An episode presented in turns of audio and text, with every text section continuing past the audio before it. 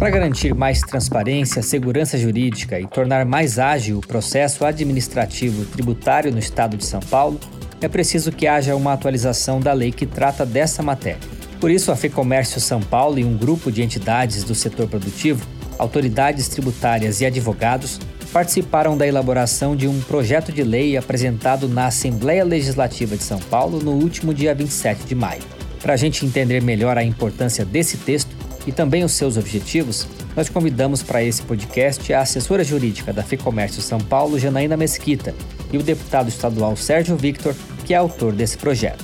Se você não está familiarizado com esse termo, vamos começar entendendo o que são os processos administrativos tributários com a Janaína Mesquita.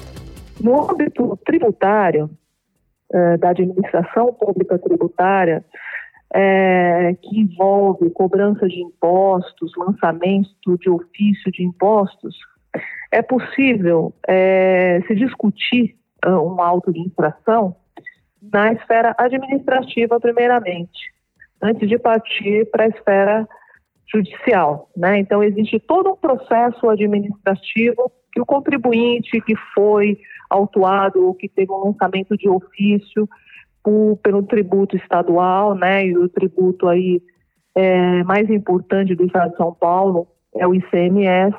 Então, é, contribuintes do comércio, principalmente, que são os que pagam o ICMS, quando são autuados, eles podem ingressar com uma impugnação junto a, a, ao processo administrativo tributário. Então, ele tem a primeira instância, para recorrer, se for confirmado pela delegacia de julgamento essa, essa autuação fiscal, ele tem a segunda instância administrativa para recorrer. Então, ele pode entrar com recurso voluntário ou recurso ordinário, dependendo do valor dessa infração fiscal, em segundo grau administrativo. Esse é o, o, processo administrativo e existe uma lei que dispõe sobre o processo administrativo, que é a lei que agora nós estamos buscando atualizar, que é a Lei 13457 de 2009. Tá? Então, é essa lei que estamos propondo alterar é, com o projeto de lei 367 de 2020. Inclusive, nós tivemos aí no meio do caminho a aprovação do novo Código de Processo Civil em 2015, né? E, e a gente precisa atualizar essa lei é, de acordo com o novo Código de Processo Civil, né?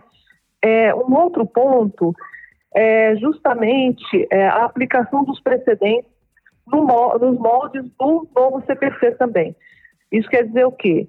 É, que o processo administrativo seja vinculado aos precedentes do Poder Judiciário, né? Aquelas jurisprudências, aquelas decisões reiteradas uh, do uh, Poder Judiciário. Né? Isso vem assegurar maior uh, grau de estabilidade e previsibilidade das decisões administrativas. Né? Outra questão também é a revogação dos valores de alçada para acesso ao Tribunal de Impostos e Taxas. É, e por que é importante? É, o acesso irrestrito ao Tribunal de Impostos e Taxas é fundamental né, para que todos os contribuintes tenham o seu recurso analisado por um órgão colegiado de composição paritária que visa o reexame da matéria é, através da verdade material dos autos, né, para se chegar na justiça fiscal. E hoje, atualmente, uh, os valores menores de 20 mil FESPs não têm essa análise, não tem esse reexame pelo Tribunal Administrativo Paritário, né, de composição paritária. Essa foi a assessora jurídica da FEComércio, Janaína Mesquita, que destacou os três pontos principais desse projeto de lei: a adequação dos processos ao novo Código do Processo Civil, o vínculo aos precedentes do Poder Judiciário e a revogação dos valores de alçada, abrindo espaço para mais empresas terem acesso ao Tribunal de Impostos e Taxas. Nós ouvimos também o deputado estadual Sérgio Victor, que é autor desse projeto na Assembleia de São Paulo. Ele destacou os pontos que esse projeto quer aprimorar. Então, hoje, é, não há recesso no processo administrativo tributário paulista e os prazos são contados em dias corridos. Então, isso gera algumas complexidades. Né? Então, por exemplo, aqui em São Paulo, com frequência, é, o empreendedor recebe um auto de infração bem próximo do final do ano. E aí, como é contado em dias corridos, às vezes o contador ou os funcionários é, estão em, em, férias coletivas e aí ele não consegue fazer a, a defesa. Tem que parar todo mundo, tem que ter aquela correria para encontrar os documentos. É, isso é um desafio, né? Às vezes você é pego, você não tem tempo suficiente para se preparar para a sua defesa. É, outro exemplo, o sistema de precedentes. O sistema de precedentes, prática, é um guarda-chuva de decisões judiciais que vinculam os tribunais judiciários e administrativos em todas as instâncias. Então, por exemplo, o que o STF ou o STJ decidiu, em qualquer modalidade vinculante, a gente quer que seja aplicado e restritamente por todos os tribunais, incluindo os administrativos, né? E quais são os próximos passos, deputado? O PL ele vai ser debatido em outras instituições, vai ser aprimorado? Quando o senhor acredita que ele vai estar para ser votado na Assembleia?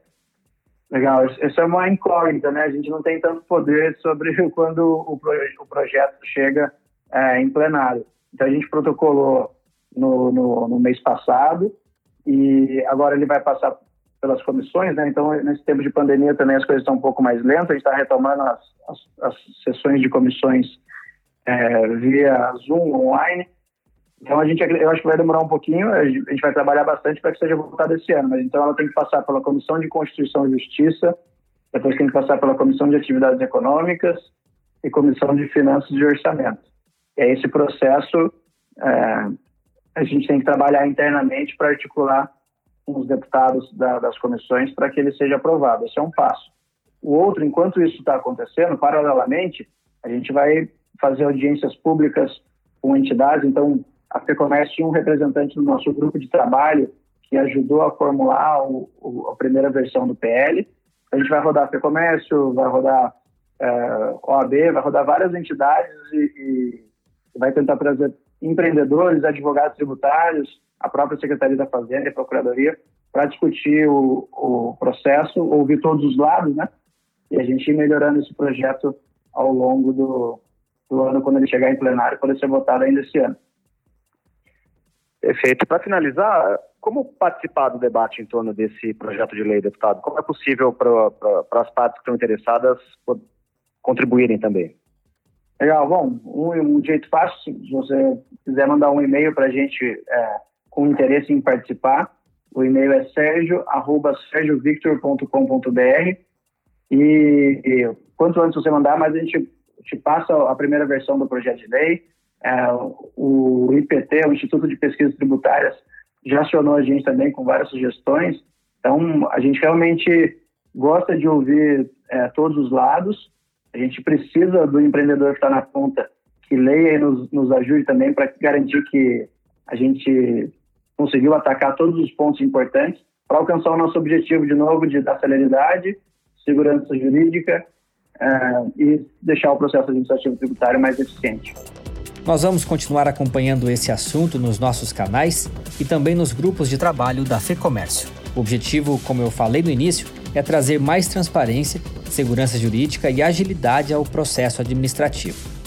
Isso significa menos ônus, mais velocidade e segurança para o contribuinte e para o Estado. Um dos papéis da FEComércio é acompanhar e contribuir nos projetos que afetam o dia a dia das empresas. Por isso, eu convido você a conhecer o lab.fecomércio.com.br. É o espaço para ajudar o empresário nas questões tributárias, trabalhistas, de gestão e em todas as rotinas de um negócio. O link está aqui na descrição. Eu sou Guilherme Baroli. As entrevistas e o roteiro desse episódio são do jornalista Fernando Saco, a gravação e edição do estúdio Johnny Days. Até a próxima!